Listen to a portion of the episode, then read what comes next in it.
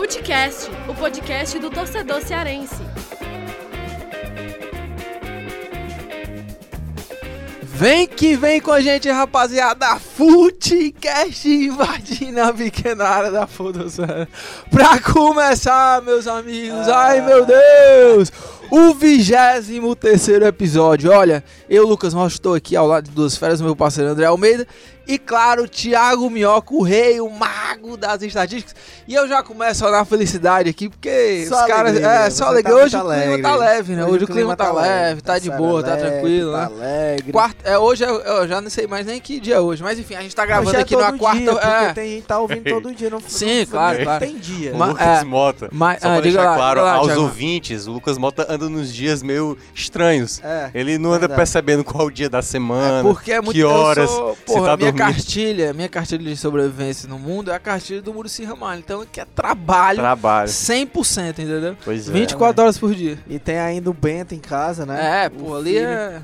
E Eu, é- eu queria que o dia tivesse 48 horas pra que pudesse realmente. Não, cara, pelo Dá- amor de dá- Deus. dá- chega. Pra quem não tudo certo. entende, o Lucas Mota é assim mesmo. Acha que ele tá, É. tá passando por alguma coisa. Não, É. ele tem dias de altos e baixos, né? Não, mano. Hoje é um porque dia no dia, ó, no dia você. Enfim, não vou explicar, não. Eu você- vou, vou ficar por aqui, não vou nem explicar. Vai. Mas olha, hoje o programa tá demais, né?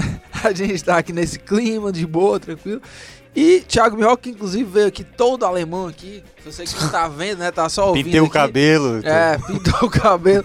Mas enfim, olha, Não. hoje o programa a gente vai falar muito aí sobre Fortaleza, que conquistou o acesso aí antecipado. Parabéns pro Fortaleza. Inclusive, lembrar logo aqui no começo do programa que Dudu Damasceno ele vai ter que vir aqui em breve. E raspar É, o cabelo. e com certeza, não sei se aqui, né? Porque aí não vai ter condições, é né? ali- É, ele vai ter que vir aqui careca já pra, enfim, quem não lembra, né? Teve a, teve a promessa do Dudu Damasceno e também do Mário Henriques, torcedor de Fortaleza e Ceará, que o Dudu já, já teve lá, né? O, o seu acesso. O Mário tá esperando que confirme-se que o Ceará, Ceará, fique na é, Série A, que ele é. também vai raspar. e aí vai raspar. Mas, dando sequência aqui, a gente vai falar também sobre esse jogaço aí contra o CSA. É, o, o título não veio, mas pode. Tem todas as condições aí para acontecer na próxima rodada. Basta o Fortaleza vencer o Havaí lá na ressacada. E, claro, tem também o lado do Alvinegro do Porangabuçu, que. Seguinte, hein? Ceará perdeu pro esporte, é, desperdiçou a chance de subir na tabela e ficar mais tranquilo. E tem aí uma, um jogo difícil contra o Internacional dentro de casa, mas a gente vai analisar muito aqui porque a rodada vai ser difícil também pros adversários diretos do Ceará. Mas é isso, vamos deixar de papo furado e vamos começar logo esse debate.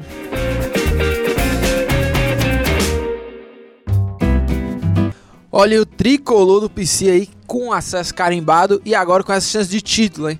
É, ou seja, né, mais do que justo pela campanha que o Fortaleza fez, liderando de ponta a ponta a, a- a- o campeonato. Rogério Senna, ou seja, vários elementos aí que deram certo e o Fortaleza conseguiu carimbar de forma antecipada diante do Atlético Goianiense, um jogaço, né, com uma partidaça do Boeck, mas mais do que merecido, né?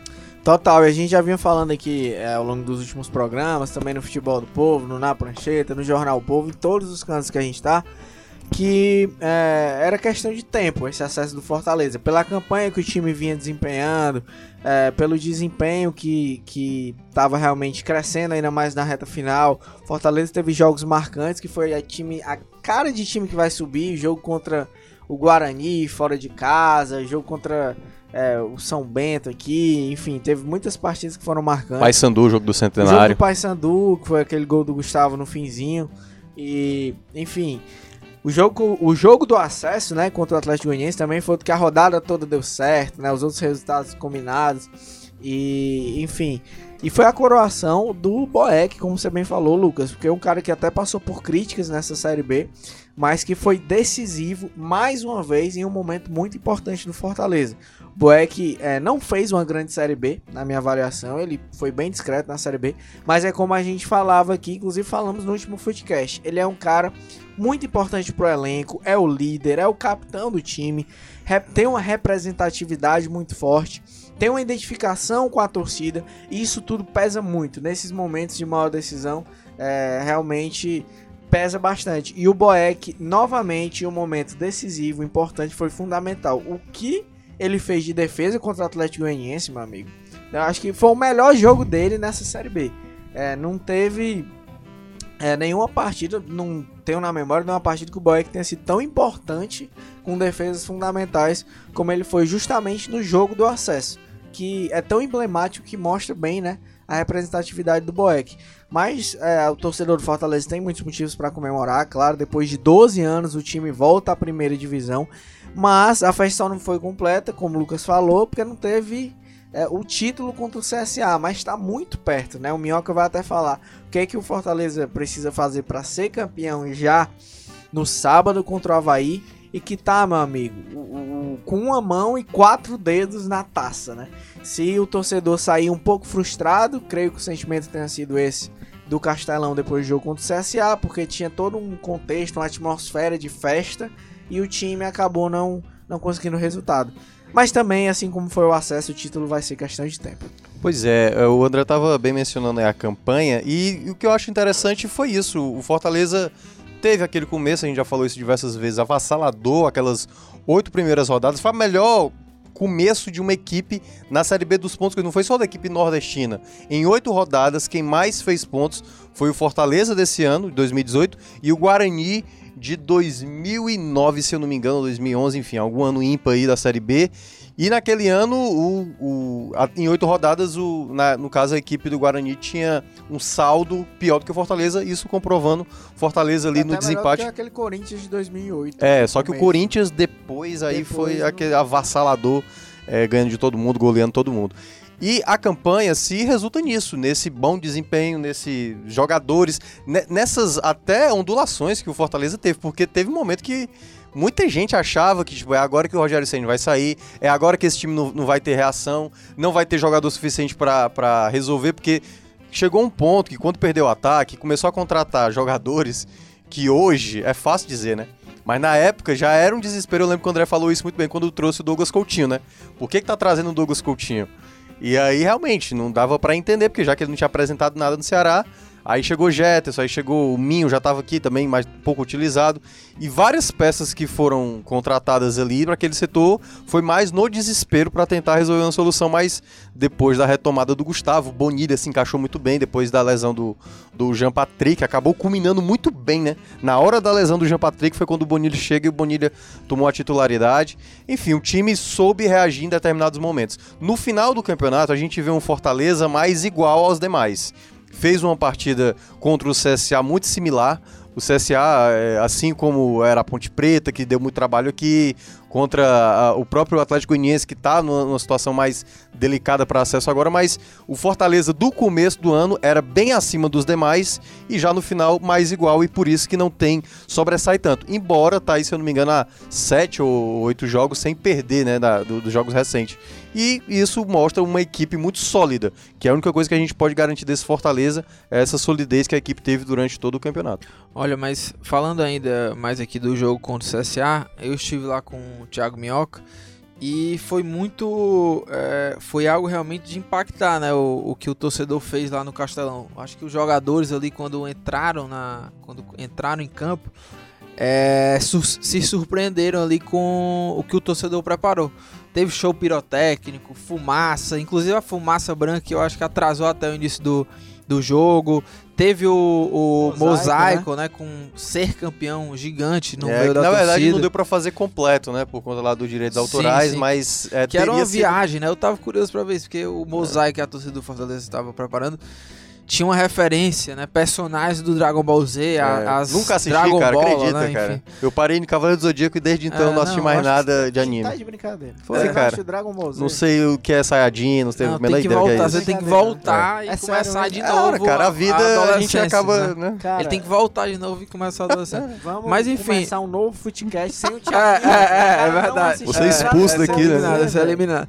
Tá de brincadeira. Mas, é, independente do, do Dragon Ball Z lá no, no Mosaico, foi uma festa muito, muito bonita mesmo. O torcedor É, obviamente era um jogo diferente, era a chance de título, o torcedor então tava empolgado, tava empurrou o time do começo ao fim. Eu tava ali no, no meio da torcida e vi assim o pessoal angustiado, ansioso para sair o gol. Na hora do gol foi aquela explosão de alegria lá na, nas arquibancadas do Castelão. E foi alegria até, obviamente, no segundo tempo, quando o Hugo Cabral fez o gol, empatou, e aí o torcedor começou aquela é, aquele nervosismo, né? Será que vira? Será que vai, vai vir hoje? No fim, não, não veio, né? É, mas tem todas as condições pro, pro próximo jogo contra o, contra o Havaí, que basta uma vitória. E É, Thiago é, Minhoca é. vai dar essa explicação aí. É Mas, aí. mas há grande chance do, do time carimbar o título. E na saída, quando o, o árbitro apitou o jogo, eu fui conversar com, com os torcedores. Obviamente, havia assim, um sentimento de frustração por tudo que foi feito. Antes do jogo, eu também abordei os, os torcedores.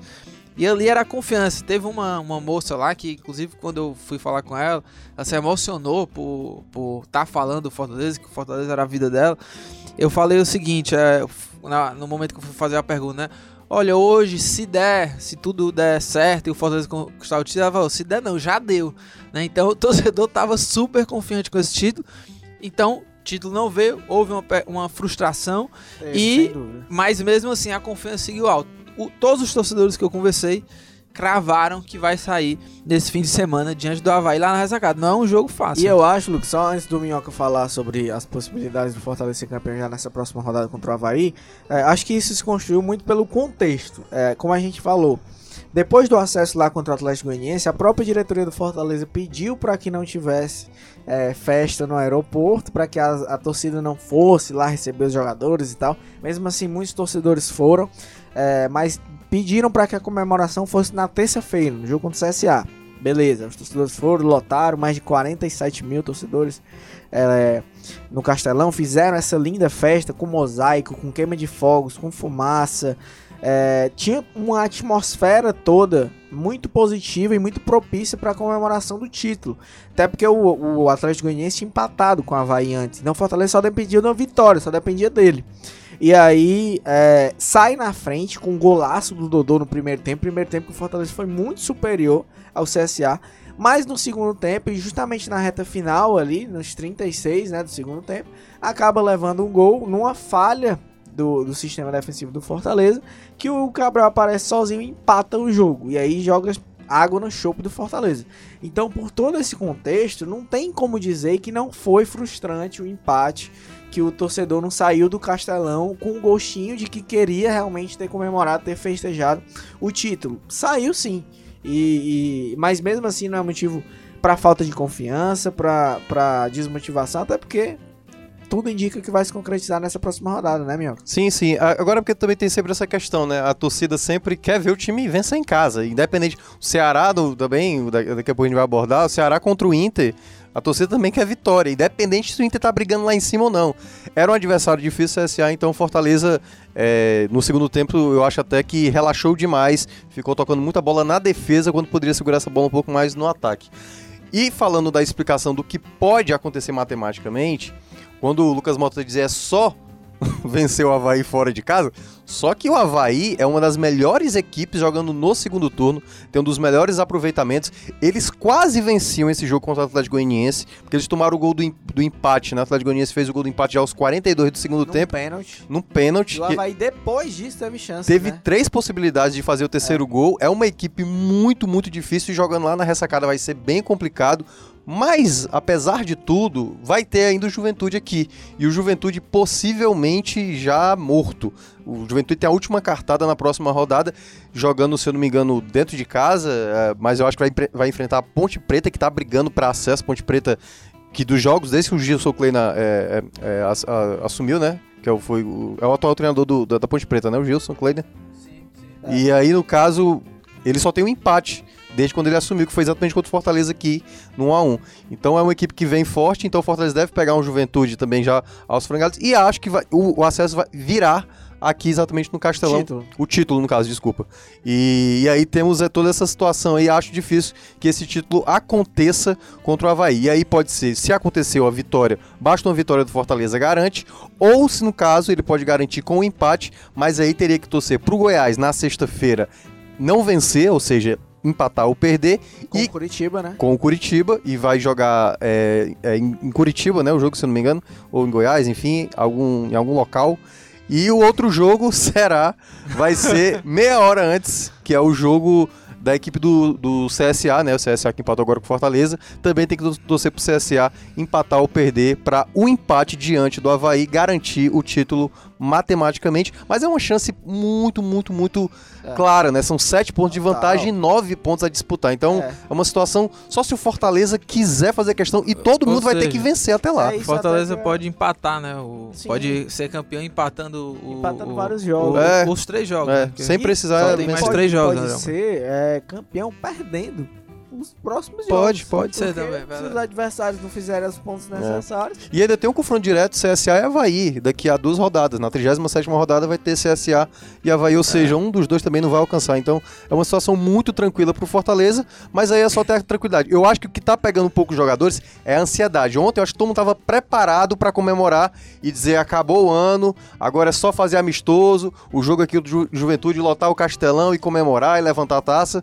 Só que aí agora ainda vai ter que Cara, se focalizar mudou. nos próximos jogos. É, mudou, porque se o Fortaleza fosse campeão, vai pegar o Havaí lá fora, pô, podia ter mandado poupar alguns titulares, mandava uns O reservas time, que tem o jogado ataque pouco. é Wilson, Minho e Douglas Coutinho. Pô, podia poupar. Jetson. Tá entendendo? Poupava os caras da viagem. O Wesley já tá Pimbim desgastante armando o time. esse- tá desgastante esse final de campeonato. Aí depois fazia um jogo de festa contra o Juventude.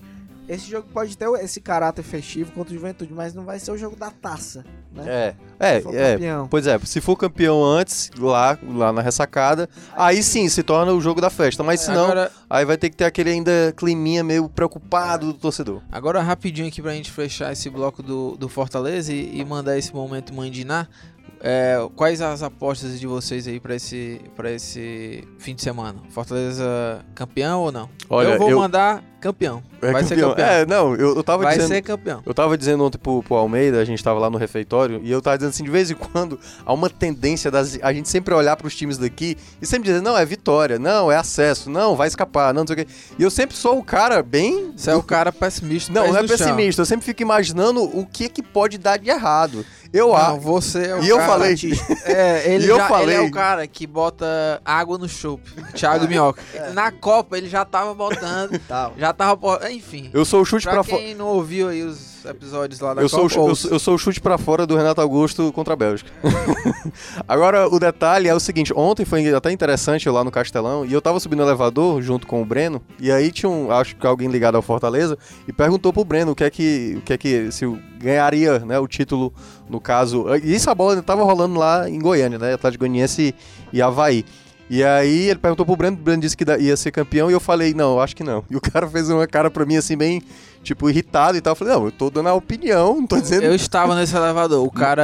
É, mas ele, ele, Quem era? ele ficou naquela coisa assim, eu vou dar na cara dele. Mas, Mas, é tipo ele assim, eu estava dando a minha opinião E o cara crítica. Era, o cara era. Agora eu acho se que eu- o Thiago Minhoca Se eu for querer dar ele. uma, uma opinião de vamos lá, vai dar certo, tipo, beleza, Fortaleza vai conquistar o título contra o Havaí. Agora, uma, uma opinião mais técnica, mais analítica, acho que vai ser um jogo bem difícil e acho que o Fortaleza, acho se vai ser. perder, não vai ser nada demais. O Havaí tá no momento melhor e o Havaí também tá jogando em casa. Mas pode acontecer porque o Fortaleza conseguiu já grandes feitos também jogando fora de casa. Também acho que vai ser um jogo bem difícil.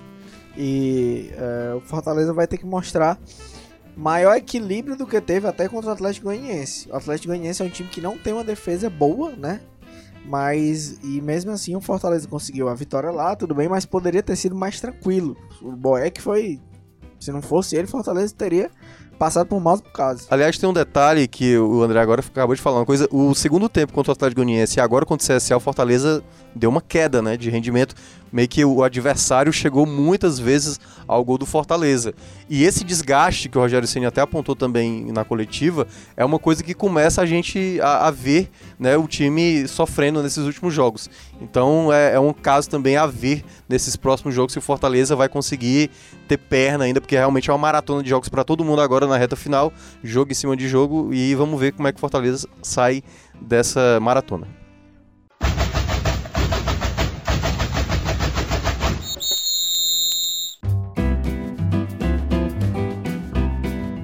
E o Alvinegro do Porangabuçu, hein? tem jogo contra o Internacional, jogão de bola nesse fim de semana. E é o seguinte: é, Ceará não venceu o esporte fora, que teoricamente seria mais fácil, agora vai ter que vencer o Internacional. Não é nenhuma novidade, vamos dizer assim, essa, essa surpresa pro Ceará, né? Porque o Ceará, naquela época lá, perdeu pro Bahia e foi lá e venceu o Corinthians, e inclusive fora de casa, né? Flamengo. Corinthians e Flamengo.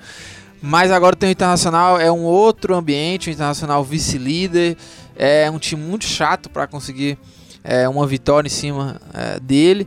Então, é jogar-se assim, pra gente começar esse debate, vamos ver se o André Almeida é um cara que tá preparado e seguindo o roteiro aqui. Ele, ele disse que ia separar já os jogos da rodada. Sim. Porque é o seguinte, Cara, é, pra gente começar esse debate, o Ceará vai ter um jogo difícil, mas Todos os adversários diretos É, também, né? A rodada vai ser difícil pra, pra turma que tá brigando ali embaixo da tabela. O Ceará vai pegar o Inter, que como você falou é o vice-líder, em casa, mas os adversários ali também vão ter jogos duros. Vamos começar falando do jogo que vai ser mais fácil, assim, na teoria, né? É o América Mineiro, que vai pegar o Paraná, em casa, no sábado ainda, no estádio Independência. E aí o Paraná já rebaixado. Então o América, em tese, tem tudo pra ganhar esses três pontos. Mas no, no, no domingo, o Lucas Mota, tem. Aliás, ainda no sábado, tem o Botafogo também, que vai enfrentar o Flamengo, clássico carioca.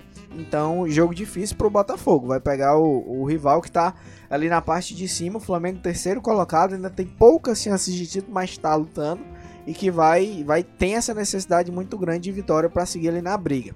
No domingo, sim, tem. é, o Vitória vai pegar o Bahia. Clássico Bavio, Vitória que trocou de treinador, Carpegiani saiu. Vitória é o mandante, né? O Vitória é o mandante, o jogo vai ser no Barradão. Mas é um jogo muito duro, clássico, né? Dificílimo pro Vitória, que é o primeiro time na zona de rebaixamento, que tá com 34 pontos. E em vencendo o jogo, o Vitória empata o Ceará em número de pontos, mas tem uma, teria uma vitória a mais. Então o Ceará vai ter que pontuar nesse jogo para que não tenha esse risco de perder essa posição pro Vitória. Ou secar o Bahia, né? Ou, ou secar o Vitória, no Ou caso, secar- é, é, torcer sim. pro Bahia. Ah, creio que aí o melhor resultado seria um empate, talvez, Ah, né? é. Porque nem o Vitória se Sim, dispara sim, e nem o sim. Bahia também. Também no domingo, o Vasco vai ter um jogo dificílimo, que é o Grêmio fora de casa, lá na Arena do Grêmio, em Porto Alegre. Grêmio que já está eliminado da Libertadores, volta às atenções totais para o Campeonato Brasileiro.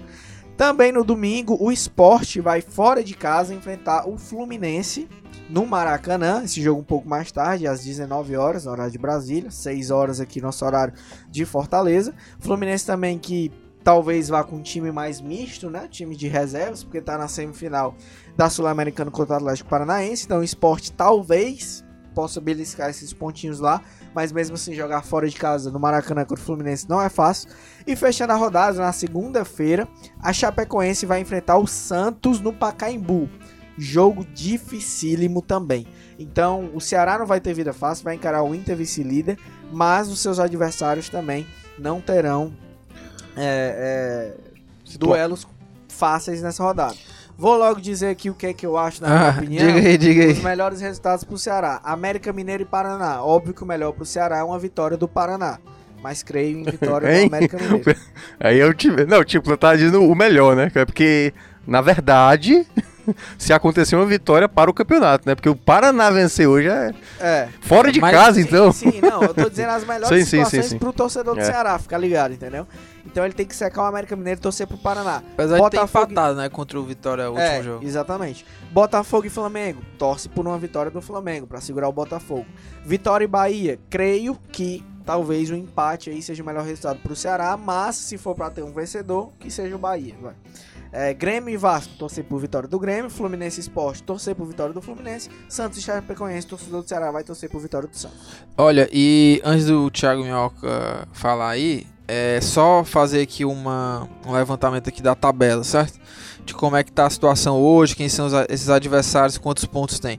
O Paraná já tá rebaixado, é o último colocado, em 19 na Chape, com 34 pontos. O América Mineiro em 18 com 34. O Vitória em 17, 17 com 34. O Sport 16 com 36.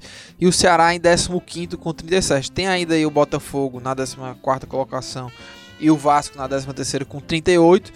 Que eu acho que é. E tem o Corinthians na 12 com 39 e o Bahia com 40 na 11 colocação. É, esse, quem tá hoje abaixo do Ceará, eu acho que é o, ou seja, esses que eu falei, né? Principalmente Esporte Vitória, América Mineiro, Chapecoense, essa turma aí é que o Ceará eu acho que tem que é, é, se distanciar de vez para realmente não ter mais esse perigo, essa coisa de estar tá fazendo conta ainda de quem vai alcançar, quem que não vai alcançar, se volta ou não volta para a zona de rebaixamento. O time ainda está com uma situação confortável, como vocês falaram, né? Para voltar, a possibilidade de voltar para a zona de rebaixamento com uma derrota, né? Pro, pro, se não pontuar, por exemplo, é no caso de uma, de uma vitória do Vitória da Bahia, né? É, então... pois é, era isso que eu ia dizer. Eu acho que o único jogo que pode dar uma pressão no Ceará é essa vitória do Vitória. Porque aí passa a igualar, aliás, passa o Ceará devido ao número de vitórias. Vitória. Uma Iria vitória, a 10 mas... o Vitória. Isso. E o Ceará ficaria com 9. E nessa, e nessa lógica aí, é, o Ceará teria que se preocupar, preocupar um pouco mais. Porque eu vejo esse atual Z4 como o Z4 mais quase garantido lá no, no, final, no final do campeonato. Acho que o Paraná tá já, tá, já, cara, já tá caiu, né? Aí, Chapecoense mais perto do que ganha para vencer um, acaba perdendo duas ou três. O América Mineiro tá nove jogos sem ganhar, tá numa sequência muito ruim.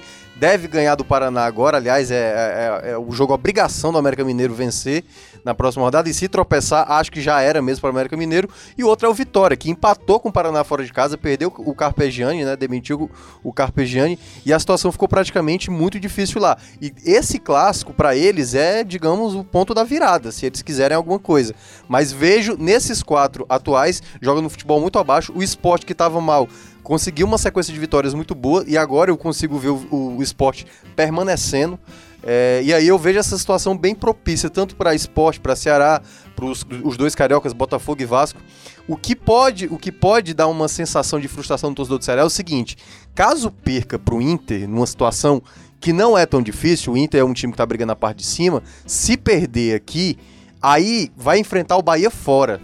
E aí, se vier uma outra derrota, vai parar de novo aquela sensação de, de queda. Né? Hoje o Ceará tá tranquilo, tem uma situação confortável. Se empatar com o Inter não é um mau resultado, mas se vier uma derrota, uma possível outra derrota lá diante do Bahia, aí a situação pode apertar. E aí o jogo contra o Paraná, por exemplo, que seria simples de jogar, até jogando um pouco mais tranquilo, teria que aquela obrigação de vencer sem poder errar. E aí é uma situação que daqui a três rodadas poderia ficar mais preocupante para o Alvinegro. E, e, esse jogo contra o Inter, né? É um jogo difícil, claro, o Inter é vice-líder do campeonato, mas mais uma vez o Ceará tem a chance de fazer um jogo é, da maneira Lisca, assim, que o Lisca mais prefere, de fazer um jogo é, é, mais conservador e mais tranquilo, de, de, não, de não se expor tanto, de esperar mais o Internacional, que é dessa maneira que o Lisca gosta de, de ver o seu time jogar. Até estranhei no jogo contra o esporte do Lisca, por exemplo, deixar o Edinho no banco sem ter o Richards e sair com o Pedro Ken, que ele nem vinha usando o Pedro Ken nessa posição. Né? O Pedro Ken vinha jogando é, de ponta. Não, é o já jogava na Série B da Sim, passado, e que é né? a posição que deveria sempre quando entrar jogar. Mas enfim, foi com o Pedro Ken e Juninho, que o torcedor já não aguenta mais Juninho. Até acho que mais uma vez ele também não, não comprometeu assim o, o time. Mas, e o Ricardinho, né? Fechando o meio de campo, esse trio, assim, né? Uh, agora contra o Internacional deve voltar tudo, né? Edinho, Richardson. Fica essa dúvida quem entra no lugar do, do Juninho Quixadá para armar o time. Eu, é, eu, eu tô achando Enfim, que. O... Qual, qual aí o prognóstico aí do, de você? É, eu, vou, eu vou começar aqui. É, eu acho que o Ceará, e aí é um ponto. Eu até falei isso na transmissão que eu fiz esse jogo do esporte. É, eu não sei o quanto o Quixadá vai fazer falta pro Ceará. Parece, parece que o time vai sofrer um pouco, porque o Ricardinho tem uma outra dinâmica de jogo, ele é um cara muito mais de cadência. Eu acho até que essa formação que ele colocou, Juninho, Pedro Ken e Ricardinho, era para tentar ter um pouco mais do controle da posse da bola, porque por característica esses três jogadores têm essa questão da posse da certo. bola, mas não deu certo, porque o esporte ficou praticamente direto com a bola e tentando sempre entrar na defesa do Ceará, que foi a única ponto que salvou no primeiro tempo, foi o sistema defensivo do Ceará. E acho que aí é onde entra o ponto, porque se a gente for lembrar, os, os grandes jogos do Ceará nessa reação, era muitas vezes o Quixadá dando um drible, dando um passe pro Arthur, dando um passe pro Leandro Carvalho, para fazer a jogada e, e, e, finalizar logo. E, e vai faltar essa velocidade que o Juninho Quixadá dava pro time nesses, né, nesse, toda vez que tinha essa posse da bola do Ceará. Então, eu fico um pouco preocupado para ver como é que o Ceará vai reagir, como é que o Ceará vai se comportar. Agora, eu acho que o Ricardinho deve ser o titular agora da vaga. E se não der certo, aí ele vai começar a utilizar um Pedro Ken, porque não tem nenhum jogador, Eu a não, acho, a não ser que possa ser. O Wesley, só né, só para fechar, voltar. exatamente, o Wesley. E aí é onde entra é, o fato do Cardona ter voltado agora Isso. nesse último jogo contra, contra o Esporte. O que, o Cardona entrou, pra mim, entrou muito mal. Fora de ritmo, totalmente perdido. E aí é uma coisa que a Mais gente. de meses, né? Pois é, tinha três meses que o Cardona não jogava. Isso. Três meses que o Cardona não jogava. E é claro que ele ia sentir. É óbvio que ele ia sentir. E um cara que não tá tendo ritmo, e aí é onde entra aquela discussão, por que que não ficou entrando em alguns jogos, né? Que aí poderia estar com um pouco mais de ritmo, porque ele apresentou um bom futebol no pouco que ele Sim, apresentou, né? E acho que até que ele poderia estar dando um pouco mais de resultado que É. outros que estão aí entrando com mais oportunidade. E aí agora é ver se de fato que com o Ricardinho vai dar certo, ou se ele vai ter que buscar uma outra opção. É, mas Pois fica é. claro que o Cardona assim, é a última opção do Lisca, porque Sim. teve que Juninho Quixadá se contundir, Ricardinho não ir bem, enfim. E outras opções também, né? Não irem Eu bem. ia, eu ia até citar exatamente isso do Cardona, que ele entrou no último jogo e visivelmente sem ritmo, mas ritmo se pega jogando. É, acho que ele também não fez grande coisa, mas, cara, entre apostar no Felipe Azevedo e no Cardona sem ritmo, eu sou mais o Cardona sem ritmo. Porque o Felipe Azevedo não tem mostrado absolutamente nada. O Éder Luiz também é um jogador que fez pouquíssimo pelo Ceará nesse ano. Você não vai lembrar de um lance, um gol, Não uma existe. jogada bonita do Ceará que tenha realmente tido efetividade, que teve a participação dele. Não, Não, tem. existe, não, existe. Mas, mas ó, só interromper um pouquinho. Eu acho, eu acho, nessa exata, né, nessas coisas que você elencou aí, eu vejo o Éder Luiz mais pronto pra assumir uma titularidade no lugar do Quixadá do que o próprio do que o próprio é, Cardona. Eu acho que a questão é a Tipo assim, característica. Pois é, diferente. por característica, exatamente Não, devido a mas, o, mas o Éder Luiz, ele é um cara, em tese, né? Mais de velocidade e tal, de chegada. O Cardona tem um passe um pouco mais qualificado. O, o, o Juninho Quixadá, ele tem uma característica realmente que no, no elenco, ali ofensivamente, os outros não têm, que é aquele um contra um, né? O drible que ele tem, aquele drible de canhota que ele tinha. Era o melhor, era o melhor ginga, né? drible, eu acho, do Exato, Mais do que o Leandro Carvalho. tirava os adversários nessa. E o Leandro Carvalho é um cara mais de velocidade. Ele tem também um ótimo contra um, mas ele é um cara mais de velocidade. Às vezes ele bota a bola na frente e sai correndo. E, e acaba dando certo, ganha na imposição física, mas o Juninho Quixadá é realmente na habilidade. O Ricardinho longe disso. O Ricardinho é mais um cara de cadenciar, de toque de bola, de passe, de lançamento. É, e aí o Ceará realmente perde muito nessas características. Acho que nenhum dos que entrar vai ter essa. vai conseguir desempenhar essa mesma função com qualidade. Nem mesmo o Wesley, não por falta de qualidade, porque o Wesley tem, mas pelo tempo de lesão que ele passou parado e porque vai estar fora do ritmo. Então ele vai precisar de um tempo para se adequar. Mas é um problema que o Lisca vai ter, sem dúvida, nessa reta final. Acho que realmente é, a gente busca algumas características semelhantes em cada um dos jogadores, mas não tem algum que reúna todas e na melhor condição para substituir o Quixadá. É, e faz pouco tempo que o Quixadá né, se contundiu e. é, não sei se foi, se foi o segundo ou foi o primeiro jogo, assim, desde a lesão do, do Quixadá. Agora, Foi o primeiro, Foi o primeiro, né? Ou, é, ou seja, já deu pra perceber assim o quanto ele tá fazendo falta. E fica essa dúvida, né, de quem que vai assumir. Eu apostaria minhas fichas aí se, se, se eu fosse o Lisca, né, dar mais tempo aí pro Cardona, porque é, pelo menos para que realmente a gente veja que o que o que o Cardona não tem condições, por exemplo, para ser titular. Claro que quem manda, quem tá ali no dia a dia é o Lisca, mas ah, a gente vê que ele pode dar assim mais, mais oportunidades ao, ao, ao, ao Cardona. Tem o Ricardinho, que é esse cara experiente, mas que realmente foge muito da- das características do, do, do, do Juninho Quixadá. E tem o Wesley, né? Que quem sabe não surge aí como, como um diferencial nessa reta final de Série A.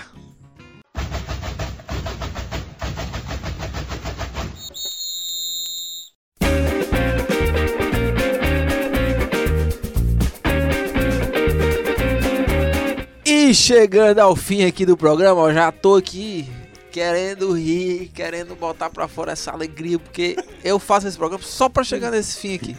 Pra dar dicas. Eu passo a semana inteira vendo o que é que eu vou dizer. E olha, hoje eu vou surpreender, viu? Eu vou tirar aqui aquela, aquela, aquela receitinha de, de mágico da cozinha que eu sou, e vou mandar aqui uma dica de estrogonofe. Manda. Enquanto o Thiago Minhoca. dica de ó, estrogonofe. ó, minha dica é o seguinte: vou, vou ensinar aí a rapaziada que escuta o Footcast a fazer um grande estrogonofe. Vocês aí que estão me ouvindo, vocês dois aí, vou dizer, ó, faz essa daqui, viu, Almeida? Pro jantar. Compra um franguinho, dá aquela cortadinha no peito de frango, joga na frigideira, dá uma cortadinha de cebola, dá uma temperada ali com sal, pimenta, joga na panela com molho de tomate, creme de leite e o segredo, cream cheese. Meu irmão, vai ficar, ó, Hum, tinindo, tinindo. que coisa. Eu não sei, eu- avental eu tô- de é, fazendo. Eu, eu tô aqui É. tentando lembrar se há ainda alguma. Ah, lembrei. Claro, não pode faltar, meus amigos. Não Realmente pode. É muito importante. Olha, não pode faltar. Não como pode faltar, não Dicas pode, porque faz tempo, faz Eu acho que tempo. tem que mudar o quadro de dicas esquecidas de Lucas Mota. não pode faltar, pelo amor de Deus. Champion. Meu amigo, ó, dá Não aquela. curto não, não Pum, não. Dá aquela dica maravilhosa.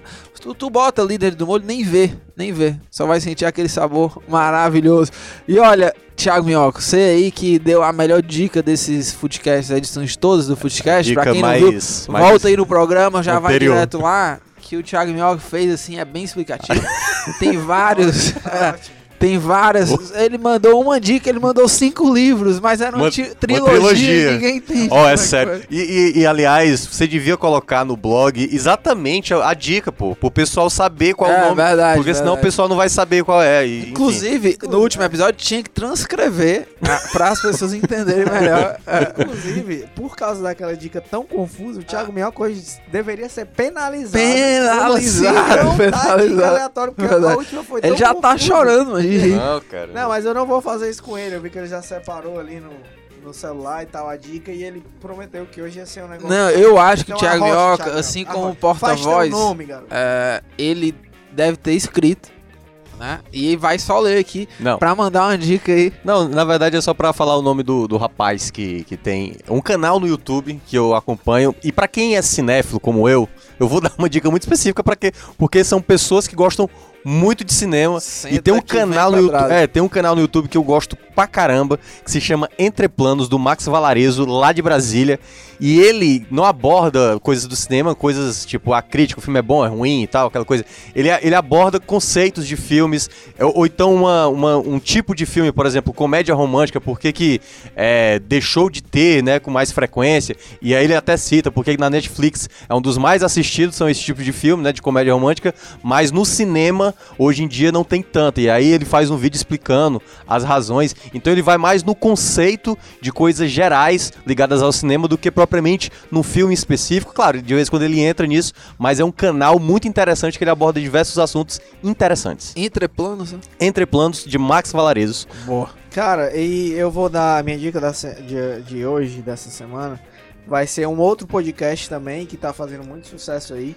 Que é o podcast da Folha de São Paulo, que é o presidente da Pô, semana. Esse é fera Né? demais, amigo. E aí tá tendo uma repercussão aí muito grande. Pessoal que gosta de podcast Muito boa. também, Muito bom esse podcast. tá falando. E é viciante, inclusive. É, da Folha de São Paulo, que também tá disponível em todos os aplicativos, né? Como Spotify, é, Deezer, Spreaker. Applecast, Spreaker, Apple Podcasts, enfim, o iTunes, enfim.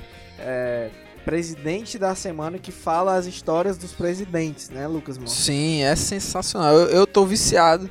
E inclusive eu, eu é, ouvi os últimos episódios dos presidentes mais recentes. E tô curioso, assim, pra começar os primeiros presidentes do, do país. É realmente um- uma produção, assim, impecável. Impecável. Vale a pena. E lembrando, né? Já não perde tempo, tá ouvindo o podcast? Já vai no mercantil ouvindo o podcast, já pra comprar o frango, já pra comprar a receitinha pra mais tarde, viu? Porque a minha dica foi a melhor de hoje. Não esquece o champion. É, não É. esquece champignon, pô. Não Ou então esquece. E o esquece. cream cheese, hein? Eu não gosto. Se não champignon. tiver cream cheese e champignon, vai ficar. Não vou nem dizer. Enfim. Mas é isso, né? Vamos ficando por aqui. Vamos Hoje eu tô ficando por animado, aqui. hoje eu tô Não animado. Um abraço pra todo não, mundo. Não, um abraço ah, não. ah, é verdade, pô. Não Você pode, vai não esquecer pode. de falar Não, o não, nome não, da não. equipe Putz, técnica. e agora? E agora? Que vai ter que Lamentável. ser na cabeça todo aqui, ó. pessoal. Vou fazer de cabeça, hein? Meu celular aqui descarregou. Vamos lá, hein? Agradecer a nossa equipe. Pô, como é que a gente ia terminar o programa sem agradecer, né? Pô, a nossa equipe, É, né? É só terminar e a gente não agradece. Aí depois vão reclamar Não contigo. dá, não dá. É, Edição e produção, Nicole Pontes. Coordenação de produção, Marcelo Gomes. Nosso amigo David Varelo na Estratégia Digital. Sonoplastia e áudio, o meu amigo André Silvestre. Na, editor de esporte, Fernando Graziani. Editora, chefe de redação, né? Ana, Ana Nadaf.